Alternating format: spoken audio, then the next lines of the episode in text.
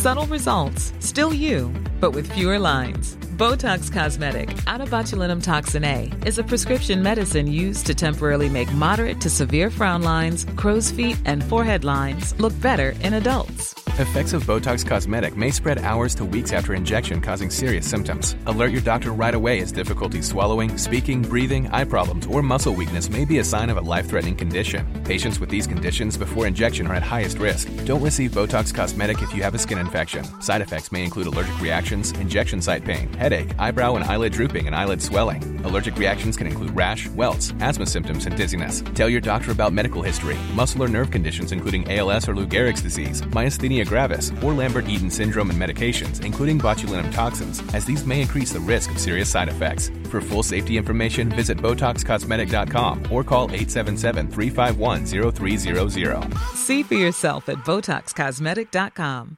A lot can happen in the next three years. Like a chatbot may be your new best friend. But what won't change? Needing health insurance. United Healthcare Tri Term Medical Plans are available for these changing times. Underwritten by Golden Rule Insurance Company, they offer budget friendly, flexible coverage for people who are in between jobs or missed open enrollment. The plans last nearly three years in some states, with access to a nationwide network of doctors and hospitals. So, for whatever tomorrow brings, United Healthcare Tri Term Medical Plans may be for you. Learn more at uh1.com.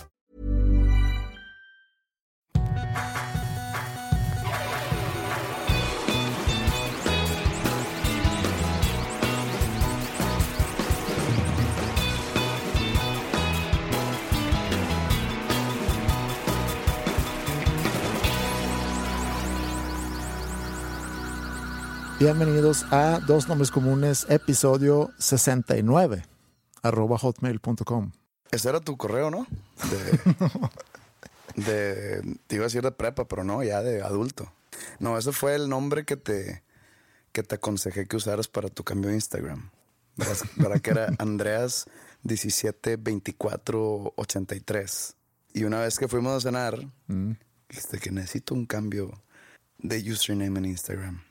Y dije, güey, Andreas Osberg 69. Está bien naco eso. Ay, güey, Andrés Osberg MX. No mames. Es como si me pongo José Madero, Papúa Nueva Guinea. Si, si vivieras ahí, a lo mejor se presta. Pero no, Oye, ¿qué me trajiste de Bolivia? nada, No, nada, de Perú, nada. de Ecuador, Miente. de Papa... ¿Papúa? No he tenido la fortuna de ir. ¿No?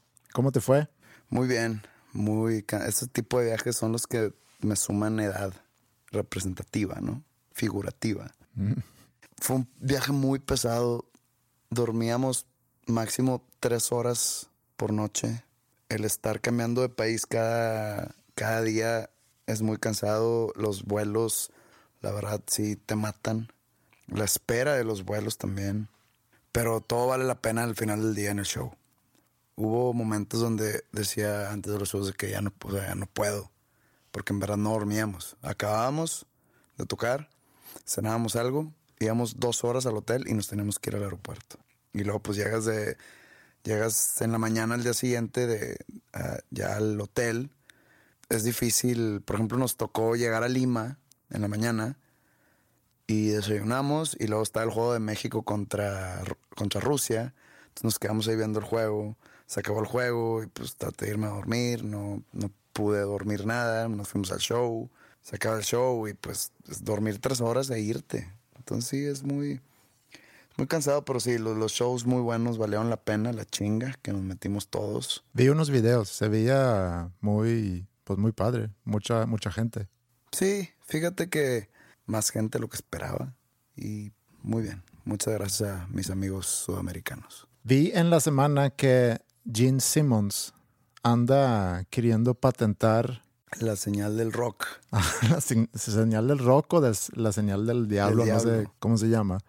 Creo que lo retiró porque obviamente que no le van a, a dejar patentar eso. No sé qué tanto lo hizo también para llamar la atención. Pero a ver, entonces si yo salgo una foto, si le tengo que pagar regalías. Sí, no, no me queda muy claro cómo sería la cobranza de eso. O sea, los emojis, no sé quién sea los responsables de los emojis que se usan en todas las redes sociales, pero se le paga algo a Gene Simmons. Si hubiera logrado patentarlo, No sé si nada más pagas cuando alguien haga uso comercial. Pero ¿cómo puedes vender eso? no sé, se me, se me hizo interesante y, y me quedé pensando en qué pudieras patentar tú. La gorra para atrás. La gorra para atrás. Ujú, Eso yo lo inventé. Ok. Te juro. ¿Cómo pudiéramos entonces hacer para que te pueda caer regalías de toda la gente que use la gorra? O sea, para empezar, Pero es que ahí tú, tú, tú dijiste hace rato que para que me paguen regalías mm, tienen que lucrar de usar la gorra para atrás. pero si Eminem sale con la gorra para atrás en un video, Pero no lo he visto. Yo lo había demandado. ok, muy bien. Él sale como con pañoletas, no con bandanas. Sí, Es que hay gente que usa la gorra de lado. Eso hay como una laguna legal ahí. Acá es para atrás y de repente se la ponen para atrás, pero sí como que la diadilla angulada. mm, Ahí, ahí yo no tengo nada que ver. pero, pero Cuando si es es para atrás. derechito para atrás, es Sí, para es acá. mío, Eso es yo, yo inventé eso. Ahí mandas tú una factura. Porque también estaba yo pensando en la flauta y el ukulele, pero Yo no inventé el ukulele y no inventé la flauta. No sé si se haya hecho algún tipo de debate con mis declaraciones del episodio pasado, pero para quitarle controversia, por si acaso se hizo un tipo de debate, ya sea en el Facebook de dos nombres comunes o en tus redes o no sé, en, los, en las mías no hubo. Cuando de repente tú te familiarizas, por ejemplo, con una marca de chicles. mm, Imagínate que yo llego contigo y te digo, oye Andrés, compré los chicles, no sé, chiclodín. De que, ay, esos, no, pues son nuevos, están muy buenos, pruébalos.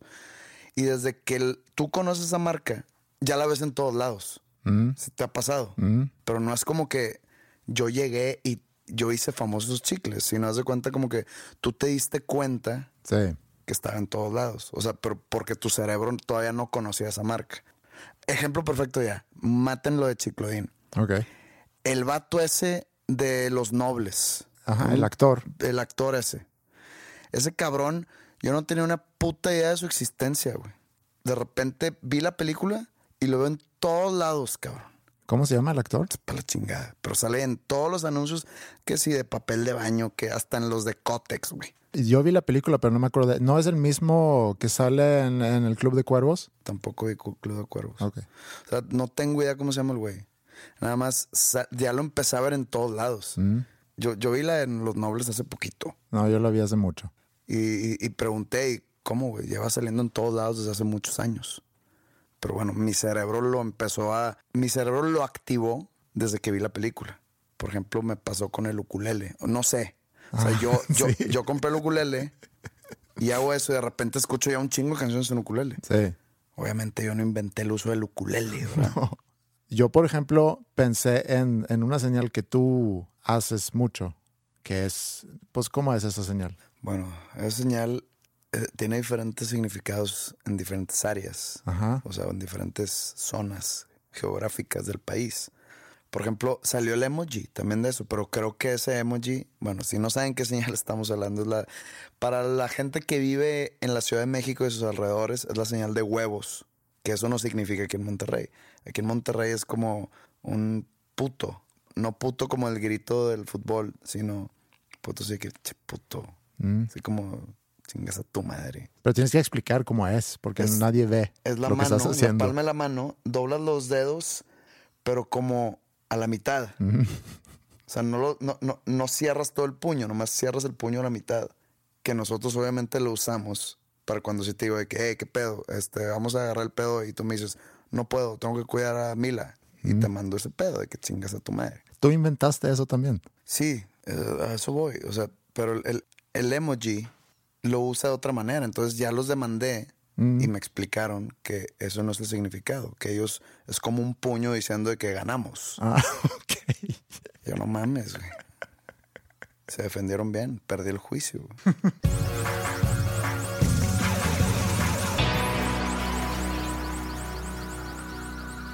Se hizo mucho ruido en la semana por el post que hicimos en Facebook. Fíjate que me acuerdo de, de la idea. Mm.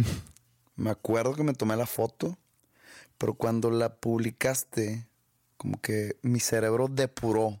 Mi cerebro depura las mamadas. Mm. Y pues yo creo que eso fue una mamada. porque de repente no me acordé para qué era. Nomás que gente me empezó a insultar.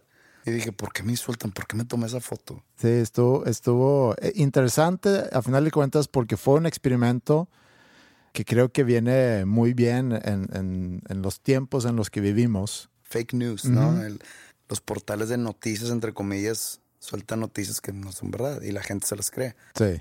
O como los artículos de, de Facebook de las tías, que en las discotecas están inyectando. Hay gente que lleva jeringas con sida y pasas y te inyectan.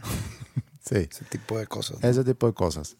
Pero fue un experimento interesante y, y era muy interesante también ver todos los comentarios. Obviamente, ya cuando, cuando salió el episodio, hubo algunos cuantos que empezaron a comentar que, ah, ya, ya entendí el porqué la foto, etcétera. Pero como también le inyectamos algo de dinero para que cayera gente que no necesariamente escucha el podcast, ahí es cuando empieza a caer insultos y comentarios pendejos, etcétera. Oye, parezco sueco. No, no, no el gatazo. Eh, pudiera ser No, sueco. ¿verdad? Sí. Sí. Es pasar que me la llevé sueco. al cine, la, la- la camisa. ¿Ah, sí? Y, y como que se me quedan viendo ahí raro. Chance pensaron que era sueco. Pues puede ser. Pero estamos hablando de los fake news y el- la controversia aparentemente que causó, o el ruido que causó el post que hicimos en Facebook. También eh, leí sobre la tocada de Radiohead en eh, Ah, estuvo buenísimo esa. Pero es mentira, sí, obviamente. es mentira. Es mentira, pero mucha gente pues se lo creó. Porque es algo que podría pasar. Realmente es eh, menospreciar mucho a los fans de Radiohead. No, pero es que es verdad. Es, es, ¿Estás de cuenta? A lo mejor tienes que decir qué fue Sí, primero. sí, tengo que, tengo que decir que fue. El artículo, bueno, yo no leí el artículo en sí, yo solo vi este, screenshots de, de- de ese tal artículo.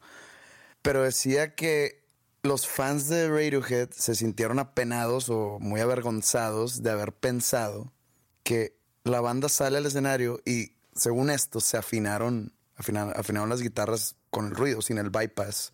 Porque pues llegas y le picas un, un pedal y afinas la guitarra y no se escucha. Es un bypass. Sí. Como un... que cortan el, el audio de la guitarra. Pero que estaban afinando las guitarras sin el bypass. Entonces pues se escucha un desmadre, ¿no? Durante cinco minutos, decía. Durante tres minutos. así. Tres minutos, ok. Entonces que hubo fans que dijeron de que, wow, esto es algo que está 10 años adelantado a su tiempo, es una genialidad musical, otra vez nos volvieron a sorprender con su gran talento y cosas así, pues que no, que nada más estaban afinando sus guitarras. Obviamente te da risa y obviamente sabes que es mentira. Pero no, no sé si te acuerdas de un artículo o, o de un video artículo que algún tipo de programa de Estados Unidos, esos de comedia nocturna, hicieron en Coachella, Sí. Entrevistando a gente entrevistando a gente de fake bands. que- de- y, y daban nombres de que, que, oye, ¿y ¿qué piensas de los hongos asesinos del espacio? Que es una banda inventada. Y el poser decía que no, es una gran propuesta. Están, la verdad, en otro, en otra órbita. Están ofreciendo una música jamás escuchada, la verdad, se lo recomiendo mucho. O has escuchado de las panochas verdes. Uh, claro que sí.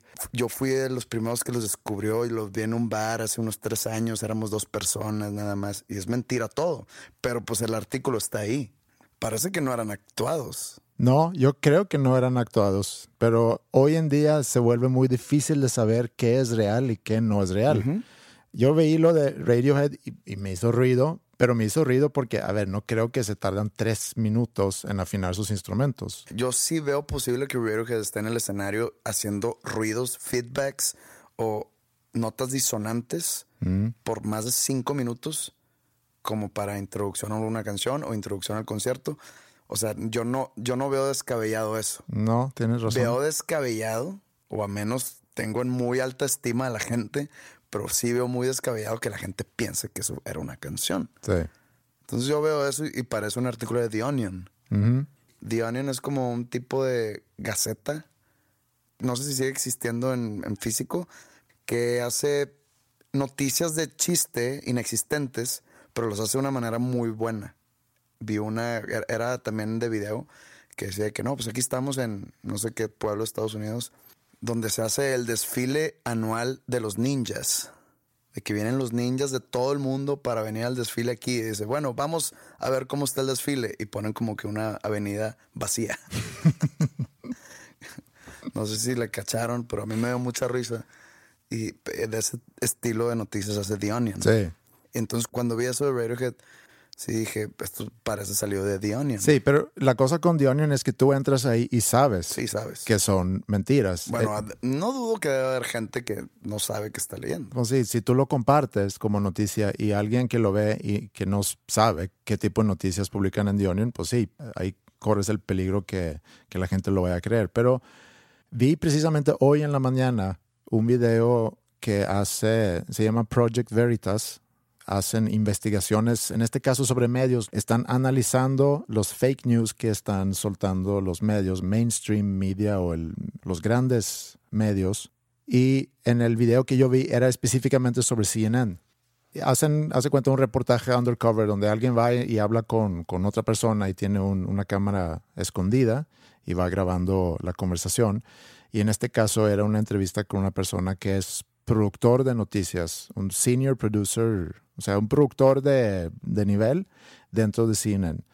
Y le pregunta a esta persona cómo es que hablan tanto sobre Rusia en las noticias y por qué tanto contra Trump. Dice, mira, para empezar, nos genera mucho rating.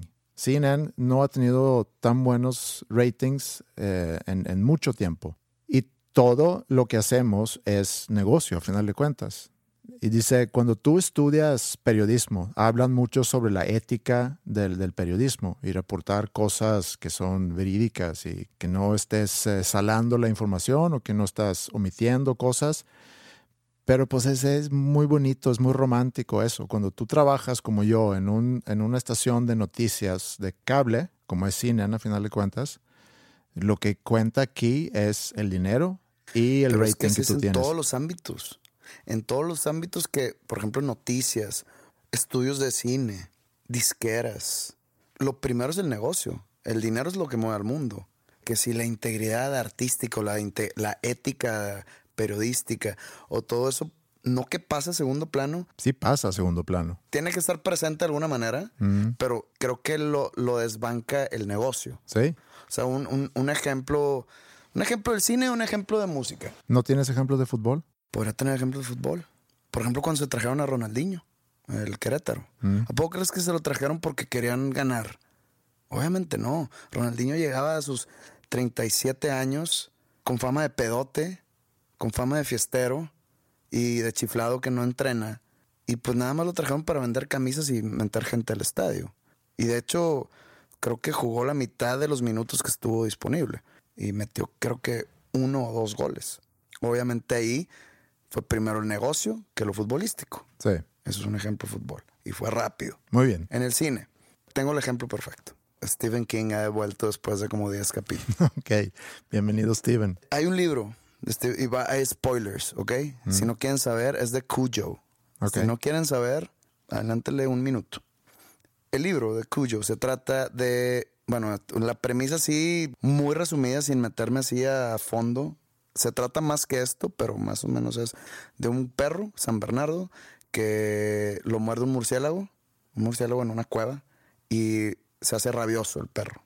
Y de ser un perro querendón y inocente, se hace un perro violento. Mm. Una mamá con su hijo se quedan atrapados en un taller, en un carro que no prendía, donde vivía el perro. No había nadie más, a kilómetros de la redonda. Total, en, en el libro, la mamá se sale del carro, hace mucho calor, mata al perro, pero como ya llevan mucho tiempo atrapados en el carro y no había clima y nada, pues el niño se muere de, de lo que se mueren cuando dejas a los bebés en el Sí, carro y se asfixia. se asfixia, Sí. se murió de asfixia. golpe de calor o qué sé yo. Se muere, era un niño de cinco años, creo. Sí. Así acaba el libro. En la película, el niño sobrevive. Entonces, dices tú, ¿por qué la necesidad de cambiar Mm. de la fuente principal? La fuente principal tiene un final demasiado oscuro y demasiado, no sé, Trágico. trágico.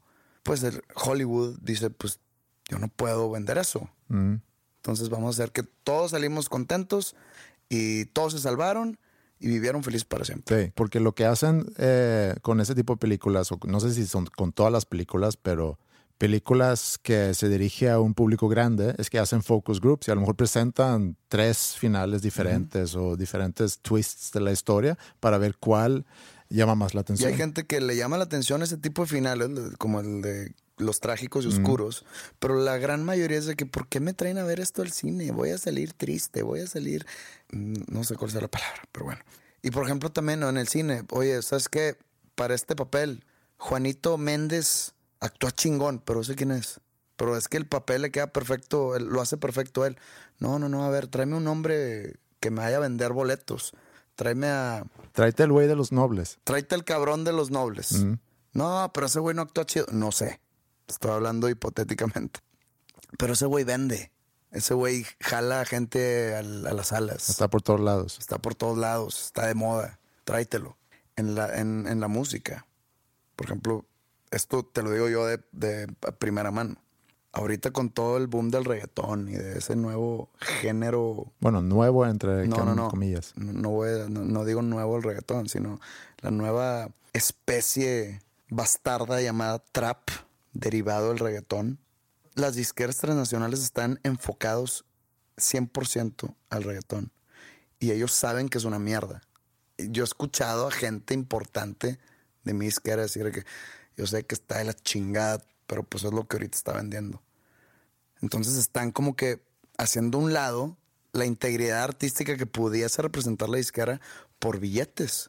¿Qué está vendiendo ahorita el reggaetón? Vamos a darle todo al reggaetón. Sí, to- todo eso. es- Todo es subjetivo, Sí, pero lo raro es que las mismas personas que manejan la industria dicen que es una mierda. sí. Pero lo están vendiendo. Sí, cuando antes a lo mejor tomaban un papel de vamos a empujar lo que nosotros consideramos que la gente a lo mejor debería de escuchar. Exacto. Entonces, por ejemplo, ahorita que llega mi manager y me dice, oye, ya le puse el disco nuevo a los programadores de radio, a no sé qué de no sé cuáles marcas, al jefe de Universal Music de Latinoamérica y todos están encantados. Y yo, eso no me dice nada, güey. O sea, ¿tú crees que el programador de no sé qué FM, porque le gusta, ya lo va a poner? No, güey. Por gusto no pone. Él va a poner lo que le den de payola Sí. o lo que le representa un negocio. ¿Hablamos alguna vez aquí de la payola? ¿O No no? sé. Para los que no saben, cualquier canción que se escucha en radio viene con, con una paga atrás. Sí, no es como que lo que está pidiendo el público. No. es cierto. O sea, a los programas de radio, aunque digan de que, ah, qué buen disco, no por eso van a poner ni mi canción, ni, la, ni, ni mi segundo sencillo, ni nada. Se tiene que representarles ahí su negocio. Sí. Ya sea una payola detrás o quedar bien con alguien poniendo esa canción porque eso le va a generar negocio en otro lado. Así se mueve el mundo. Aparte que estos pagos no es algo así muy oficial, sino se hace muy abajo de la mesa. Si tú le preguntas a alguien trabajando en radio cómo se maneja esa Ah, sí, cosa, no, no se facturan. Se supone que es ilegal. No sé en qué ley está, Sí. que no se puede, pero dicen que es ilegal. Igual pasa con las noticias. O sea, ¿por qué dices, oye, CNN, desde que está Trump de presidente, hemos tenido gran éxito y grandes ratings? Porque estamos todo el día hablando de Trump, porque la gente que odia a Trump quiere ver en qué más la caga, la caga Trump. Entonces van a seguir pasando a Trump. ¿Por qué? Porque les genera ratings y a los ratings les genera pues más publicidad, o sea, le cobras más a la gente que compra espacio. Exacto. Y por eso van a seguir hablando de Rusia. Pero para mantenernos un poco en eso de los fake news, de las noticias falsas, porque también vi en la semana que luego me enteré que es un comercial para una cerveza. No sé si tú viste ese video, que también se hizo viral. Está grabado como si fuera grabado con un teléfono y está una chava, son dos chavas, una chava güera y una chava morena, están en, esa grabación y la güera está gritándole al, al, no sé, el director que cómo es posible que quiere poner a la morena enfrente para que ella se pase atrás. O sea, no ves que está morena, que está muy fea, que no sé qué. Bastantes expresiones raciales. Y luego ya la chava se enoja y se va. O sea, la güera se enoja, se va. Y así se acaba. Y entonces empieza a circular este video de que cómo es posible, quién se cree esta chava, eh, mentándole la madre y luego ya unos días después sale que todo nada más era un engaño para generarle debate y para generarle views y luego ya sale el comercial porque en, en, en lo que se vio en la primera parte ahí no sale ninguna marca. Es más, tú no sabes ni siquiera qué están grabando, para qué, si es un video musical o si es un comercial. Y luego ya sale anunciado el comercial y, y la chica esa diciendo que no, no está bien discriminar, etc. O sea, un comportamiento en el primer video sumamente naco para que todo eso se haga viral y luego ya se justifica y se explica y es un comercial. ¿Naco? Naco. Creo que, el- creo que no es naco. ¿No? No estoy diciendo que esté bien ser así. Obviamente no. Pero naco no es. ¿Qué es naco para ti? Para empezar, naco es una palabra que no, que no me gusta usar, pero tiene que pasar algo así bien, bien maleducado, pero extremista Mm. para llegar a decir naco. Lo que yo acabo de escribir no es un comportamiento extremista. Pues así racista, no creo que no cae en lo maleducado, cae en lo racista. Lo racista en sí es un apartado aparte. Ujú. Ok. ok. Válgame la redundancia.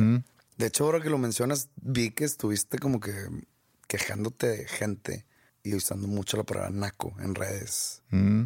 Había pasado algo y llegué a la casa e Ingrid me estaba contando que había dejado a, a las niñas en un gimnasio y mientras estaban subiendo la escalera, había unos señores abajo de la escalera que se volteaban y a ver, no nada más a mis hijas, sino también a otra chava que se estaba subiendo, pero realmente echándoles el ojo, no sé cómo describirlo o cómo explicarlo. Y me dice Ingrid, es que pinches nacos, ¿por qué señores se voltean a ver a unas niñas de, porque la otra niña tenía más o menos la edad de Maya, de 15, 14, 16 años, y pues se ve muy naco eso, es un comportamiento muy naco. También el otro día vi un video de, de un señor que viene un tránsito, le va a poner una multa y este señor le empieza a, a pegar al, al tránsito por ponerle la multa, que también digo, oye, pinche naco. Creo que tienes otra definición. Puede ser que tenga otra definición, porque ahí me empezaron a contestar varias personas, algunos me reclamaron de por qué usar esa palabra, es una palabra muy despectiva, pues sí, o sea, lo estoy usando para ser despectivo. Creo que usar la palabra naco es muy naco. Y eso creo que me hace naco a mí, porque la estoy usando. O sea, me imagino una chava pseudo fresa de que, ay, qué naco. O sea, para mí es automáticamente, Naca. sí, Sí, pero entonces es un círculo es un círculo. que nunca se Un acaba. círculo vicioso que nunca se va a acabar. Sí. O sea, usarlas a mí se me hace de. A menos que sea algo tan evidente.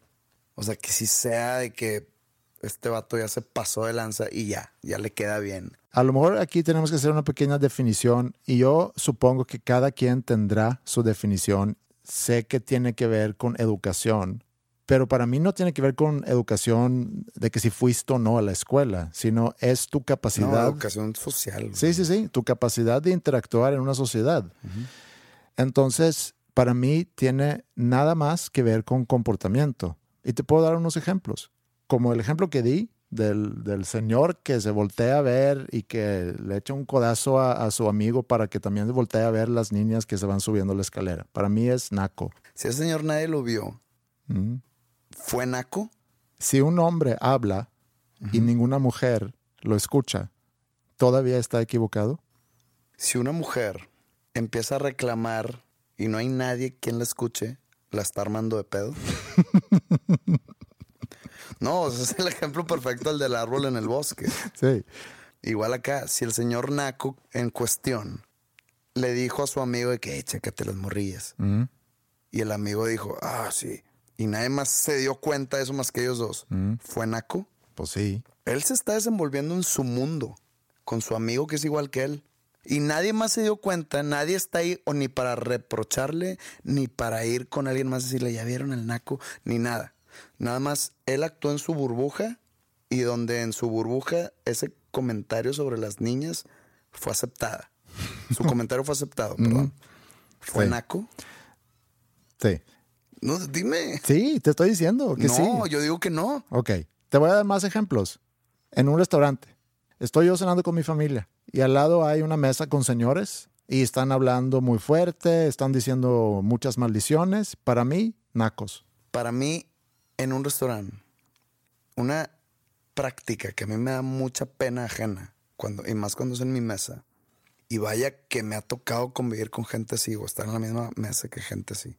No estoy hablando que, que, traten despectivamente a los meseros, porque eso sí es un punto donde yo no lo permito.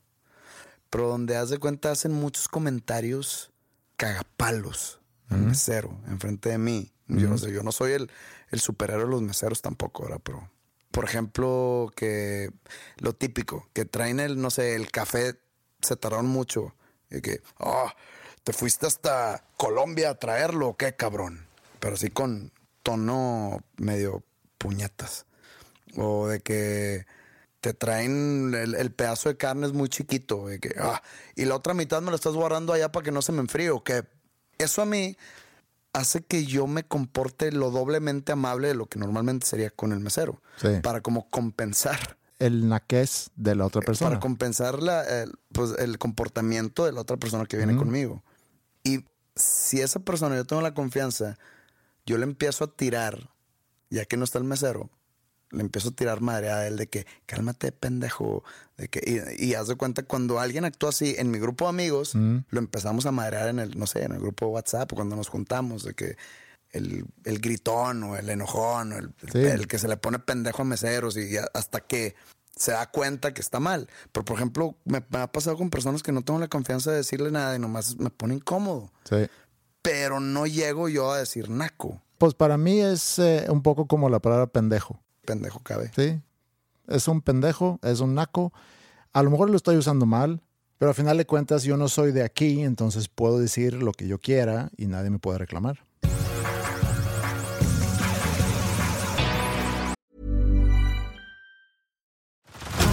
Head over to Hulu this March, where our new shows and movies will keep you streaming all month long. Catch the acclaimed movie All of Us Strangers, starring Paul Mescal and Andrew Scott. Stream the new Hulu Original Limited series, We Were the Lucky Ones, with Joey King and Logan Lerman. And don't forget about Grey's Anatomy. Every Grey's episode ever is now streaming on Hulu. So, what are you waiting for? Go stream something new on Hulu. Say hello to a new era of mental health care. Cerebral is here to help you achieve your mental wellness goals with professional therapy and medication management support. 100% online You'll experience the all new Cerebral Way, an innovative approach to mental wellness designed around you. You'll get a personalized treatment plan from a therapist, prescriber, or both in a safe and judgment free space. Your cerebral therapist or prescriber will outline a customized plan with clear milestones along the way so you can get to feeling your best. With Cerebral, you're not alone in your mental health journey. We're here to empower you to live a fulfilling life. So take that first step towards a brighter future and sign up today at cerebral.com slash podcast and use code ACasts to get 15% off your first month. Offer only valid on monthly plans. Other exclusions may apply. Offer ends July 31st, 2024. See site for details.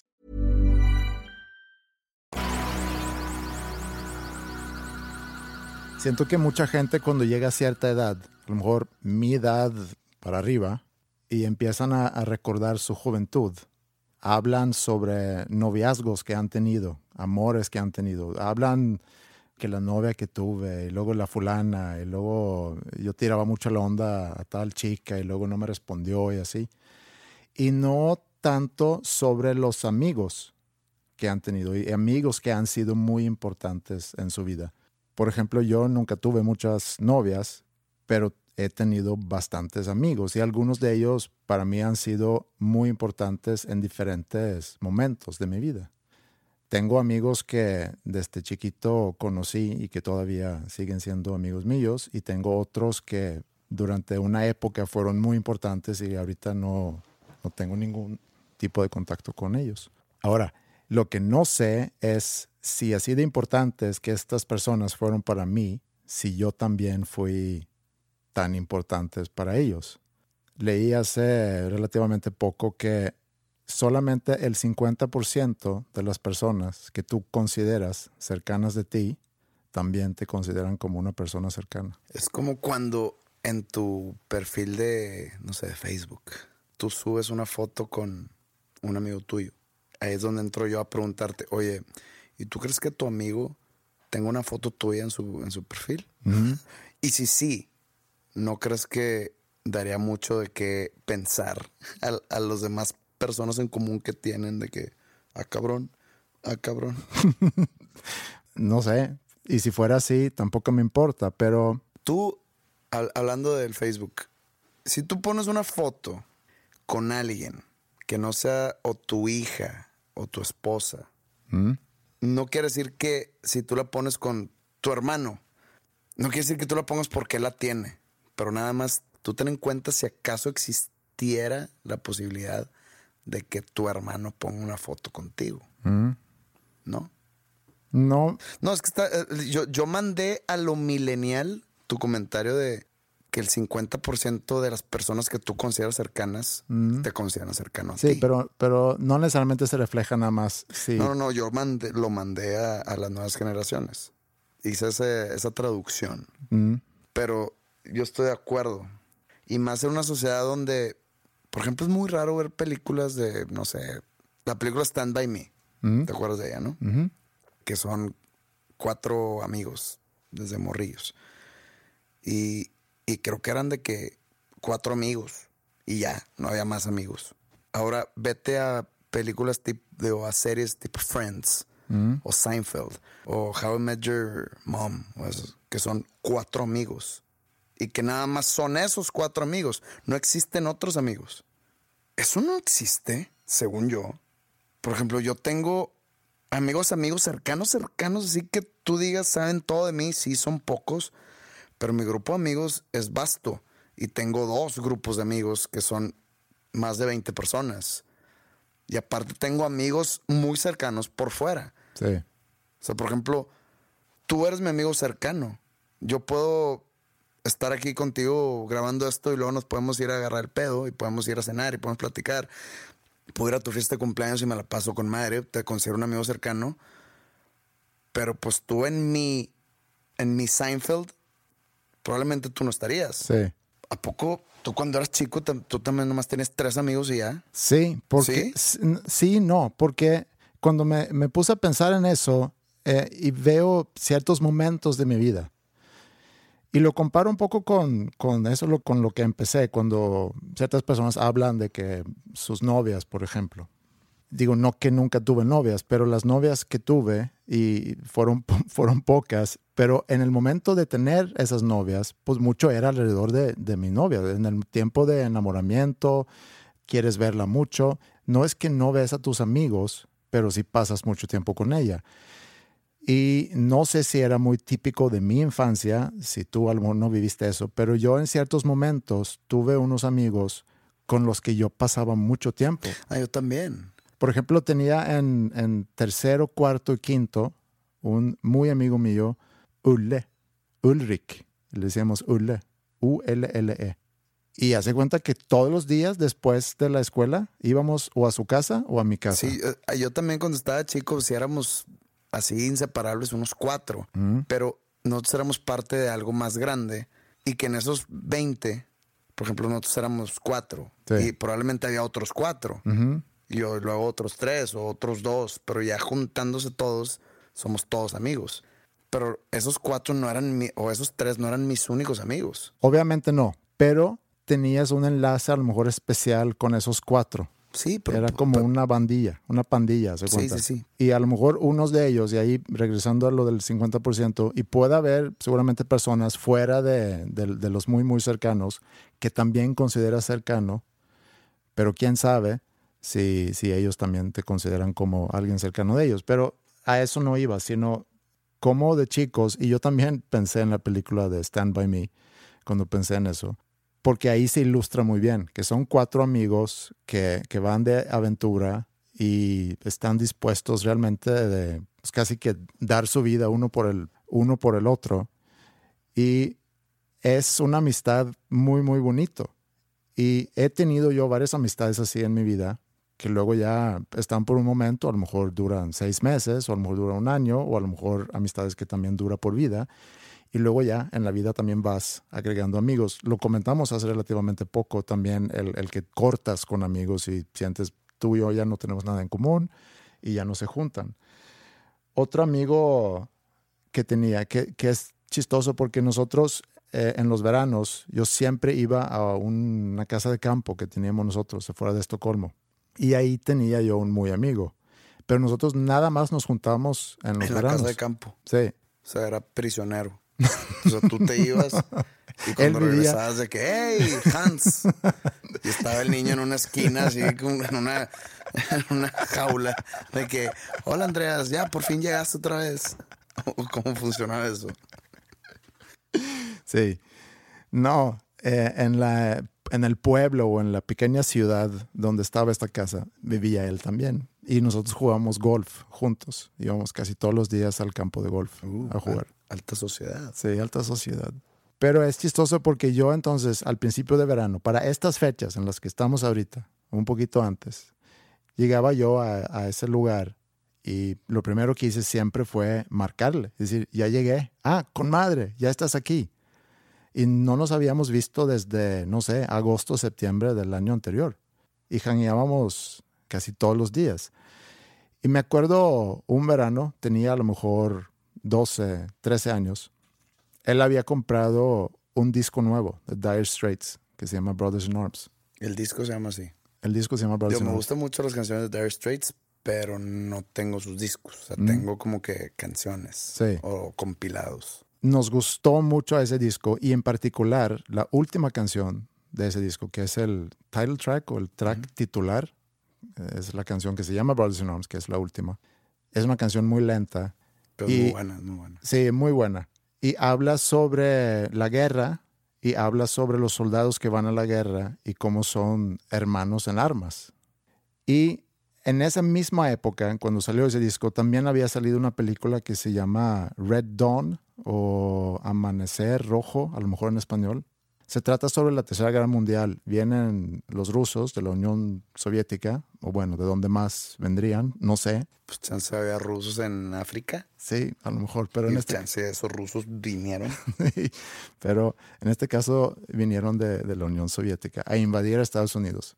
Y estos chavos que son adolescentes en la película forman como que una resistencia. Y nos llamaba mucho la atención. Por un lado, por la guerra, porque nosotros en Suecia teníamos ese miedo de que los rusos iban a venir también a, a invadir a Suecia. Y también por cómo estos chavos se unieron para formar una resistencia. Está bastante irreal la película porque eran de prepa, se cuenta, y se juntaron para hacer resistencia contra los rusos. O sea, no la veo. Mm, no, yo creo que era muy de su época y no creo que haya envejecido muy bien esa película. Pero en aquel entonces, cuando yo tenía 12, 13 años, me gustó mucho, me llamaba mucho la atención. Y hace una semana revisité ese disco de Dire Straits, Brothers in Arms.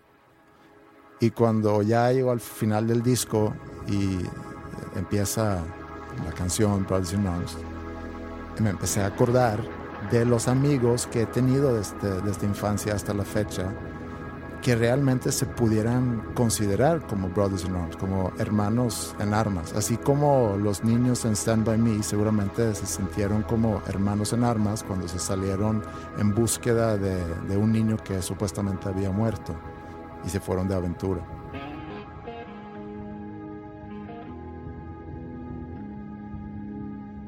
Y esos son los momentos, creo yo, que tú vives con ciertos amigos, que puede ser un amigo, a lo mejor unos cuantos, en, en varias épocas. No, sí, sí, sí pasa mucho y más el- por el efecto nostalgia que le pega a los. Yo creo que iba a ser a los hombres, pero no, o sea, creo que cualquier ser humano que cruza los 30 años, como que siempre empieza a mirar para atrás en buscar o buenos recuerdos o buenos momentos porque siente que su presente, su futuro no se ve tan, tan claro. Pero yo siempre he dicho que la nostalgia es una mentirosa. Siempre has dicho eso. Siempre he dicho. Tenía cuatro años y lo dije por primera vez. Desde que siente uno la nostalgia, a los 32, Mm. que empiezas a, a- a ya sufrir los efectos de, la, de esta nostalgia, digo, la nostalgia es pura mentira. Te hace pensar que antes todo estaba mejor, pero no es cierto. Porque uno tiende a borrar las cosas negativas. Pero aquí la nostalgia que a lo mejor estoy describiendo tiene más que ver con qué papel jugaron esas personas en mi vida. porque fueron personas, amigos, que me enseñaron algo, que me hicieron crecer como persona, que me hicieron descubrir cosas, que me hicieron aprender cosas.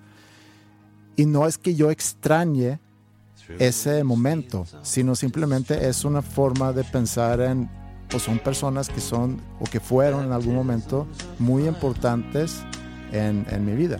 Pero cuando empieza a tomar forma en tu cabeza, todos esos momentos que pasaste con Ule, todo se hace más bonito en tu cabeza a lo que realmente fue. Sí, te entiendo, pero no sé si estoy de acuerdo. No estoy diciendo que fue algo malo. No, no, no. estoy no. diciendo que tu cabeza siempre va a recordar esos tiempos mejores de lo que estuvo. Con algo de romanticismo. Romanticismo, que es eso, eso es la nostalgia. Sí. Romantizar el pasado, eso es. Pero, por ejemplo, creo que ese es un tema que nuestro, audiencia, yo creo que hay pocos que pasan de los 30 años. No, sí, hay más. Bueno, no, sí, pero por la gran mayoría están en los 20 donde pues todavía no, no, no han tenido la oportunidad de sentir eso que es la nostalgia. No, pero estoy seguro que puedan recordarse de amigos que tenían, a lo mejor Sí, cuando tenían 10, 12. Pero hablo, hablo más de lo nostálgico. Ok. Creo que la nostalgia es el, el romantizar el pasado, no necesariamente el que piensas que el pasado es mejor que el presente. Yo puedo de repente ser nostálgico, pero puedo con firmeza decir que mi presente es mucho mejor que mi pasado. Escuchaste Dire Straits, Mm. ese disco de Dire Straits. Sí, y me hizo recordar. Y te puedo apostar a que mientras lo escuchaste, o Mm. mientras lo estás escuchando, te hizo sentir también el recordar aquellos tiempos. O sea, te llenó tu corazón, para romantizar un poco esto, te llenó tu corazón del- de, de esa nostalgia, esa mentira, y te apuesto lo que hace que dijiste, ya no se hace música así. No, pero lo que sí hice, y ahí por, por esa misma razón te voy a dar la razón en lo que tú acabas de decir. Lo que sí hice, porque empecé a recordar mucho a un amigo mío que últimamente hemos perdido un poco el contacto, pero que fue muy, muy amigo mío desde muy chico, pero realmente en prepa empezamos a ser como inseparables, empezamos a tocar música juntos. Eh, él canta muy, muy bien. Entonces yo tocaba guitarra, él cantaba. Y me acuerdo cuando lo fui a visitar, él vivía un tiempo en París y lo fui a visitar y ahí conocí a unos mexicanos por primera vez. Jamás había conocido a un mexicano. Él tenía unos amigos que eran creo que de Guadalajara y un día fuimos a, a su departamento y conocí también la salsa por primera vez, ¿La música o el condimento? el condimento que ellos mandaban traer desde Guadalajara.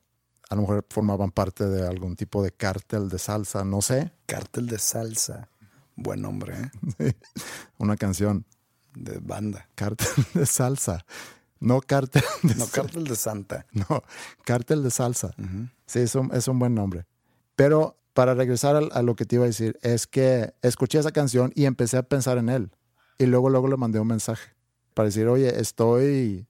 No usé la palabra, estoy siendo nostálgico, pero le dije, estoy recordando eh, viejos tiempos, estoy pensando en ti, espero que estés muy bien. ¿Y no te, no te dio un poco de miedo el que él no se acordara? No, porque seguimos en contacto, no es que nos hemos perdido, no es un amigo que, que no he visto en 20 años o en 10 O años. sea, por ejemplo, yo hace poco escribí algo en mi página de Facebook Mm. de cómo yo tenía unos amigos ya bien chi- cuando estaba bien chiquito. Estábamos en tercero, segundo de primaria.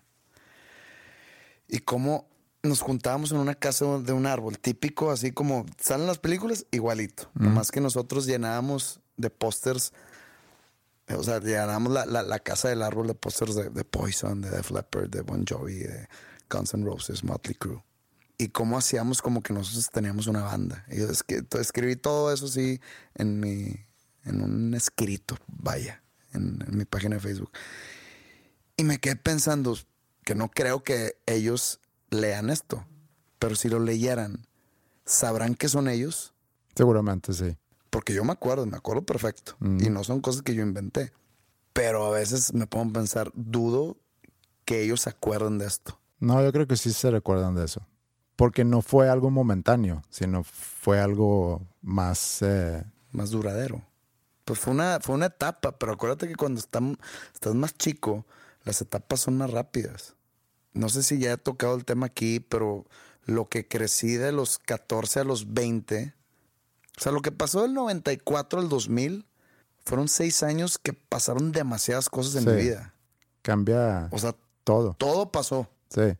Y del, del 2010 al 2016, digo yo, pues no pasó tanto. No, pero también creo que es algo que tú crees, porque en 10 años a lo mejor lo vas a ver diferente. Claro, si yo veo 94 al 2000, en, esa, en ese tiempo nada más, estudié en Alemania, regresé de Alemania, eh, empecé de novio con Ingrid, eh, me fui a estudiar a Estados Unidos, me mudé a México y me casé. Todo eso en ese tiempo, En seis años. en seis años. Y ahora, imagínate, del 2010 al 2016, Mm. Han pasado también muchas cosas, pero, pero a lo mejor no de esa magnitud. pasan muchísimo menos cosas importantes. Como que es cuando estás joven o cuando estás niño, es una etapa que atrae los hitos o los milestones. Sí, y eso es a lo que voy, que son esos momentos que definen ciertas cosas en tu vida. Sí. Y hay personas que juegan un papel, creo yo, muy importante en esa definición. Y esas personas yo los describo como tus hermanos en armas, que en algún momento fueron muy importantes en tu vida, que estaban casi que dispuestos de dar la vida uno por el otro, que te enseñaron algo o pasó algo con esas personas que te hizo cambiar o es algo que llevas contigo por el resto de tu vida. Y yo aquí en México también eh, he tenido esas personas. Por ejemplo, Alejandro, yo llevo 20 años eh, trabajando con Alejandro como socio. Es una persona de quien aprendo cosas constantemente. También para mí es un hermano en armas. Y hay obviamente más personas. Mi hermano, otros amigos en Suecia, Mario, también aquí en México. Y ahora que nosotros llevamos casi ya 70 episodios grabando esto y paso horas escuchando nuestras conversaciones en la edición. O sea, realmente creo que en los últimos dos años o casi los últimos dos años, eres la persona que más he escuchado de todas las personas con las cuales convivo. Entonces, cuando yo entro y veo lo que toda la gente te pone en Facebook eh, por la foto que pusimos de que ya te vas a hacer sueco, pues me da ganas o te ofrezco ser tu hermano en armas para mentarles la madre. para defenderme. Muchas gracias, mi hermano de arma.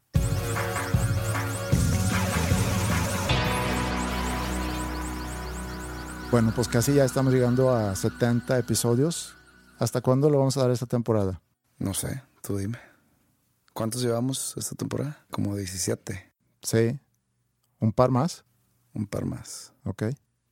Un par más y luego ya un descanso. Porque tú tienes cosas de tu disco, yo me voy a ir a Suecia y creo que nos merecemos también un descanso. Eh, opino lo mismo. Puede haber quienes a lo mejor difieren, pero Nosotros somos los que mandamos. Muy bien. Sí. Si quieren escuchar las otras temporadas, lo pueden hacer en Bandcamp, eh, dosnombrescomunes.bandcamp.com. Ahí pueden descargar todos los episodios que hemos hecho hasta la fecha.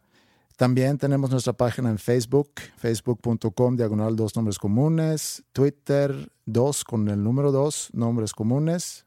Y por mail también pueden escribirnos con sugerencias, reclamos o lo que ustedes quieran que es podcast arroba dos nombres comunes.com. Y fíjate que ya sé cuál es la canción que pudieras eh, tocar en mi funeral. ¿Cuál? Jesus, etc. de Wilco. Esa es buena, pero no sé qué diga. A lo mejor podemos terminar con esa canción y así la puedes escuchar, te puedes recordar cómo va, de qué habla y nos vemos o nos escuchamos en una semana más. Perfecto. Gracias por escucharnos. Jesus, don't cry. You can rely on me, honey. You can combine anything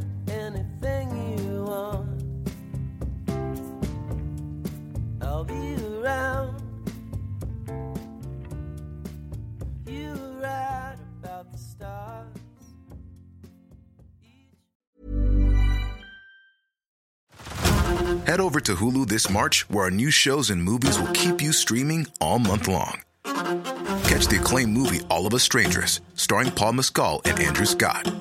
Stream the new Hulu original limited series, We Were the Lucky Ones, with Joey King and Logan Lerman. And don't forget about Grey's Anatomy. Every Grey's episode ever is now streaming on Hulu. So, what are you waiting for?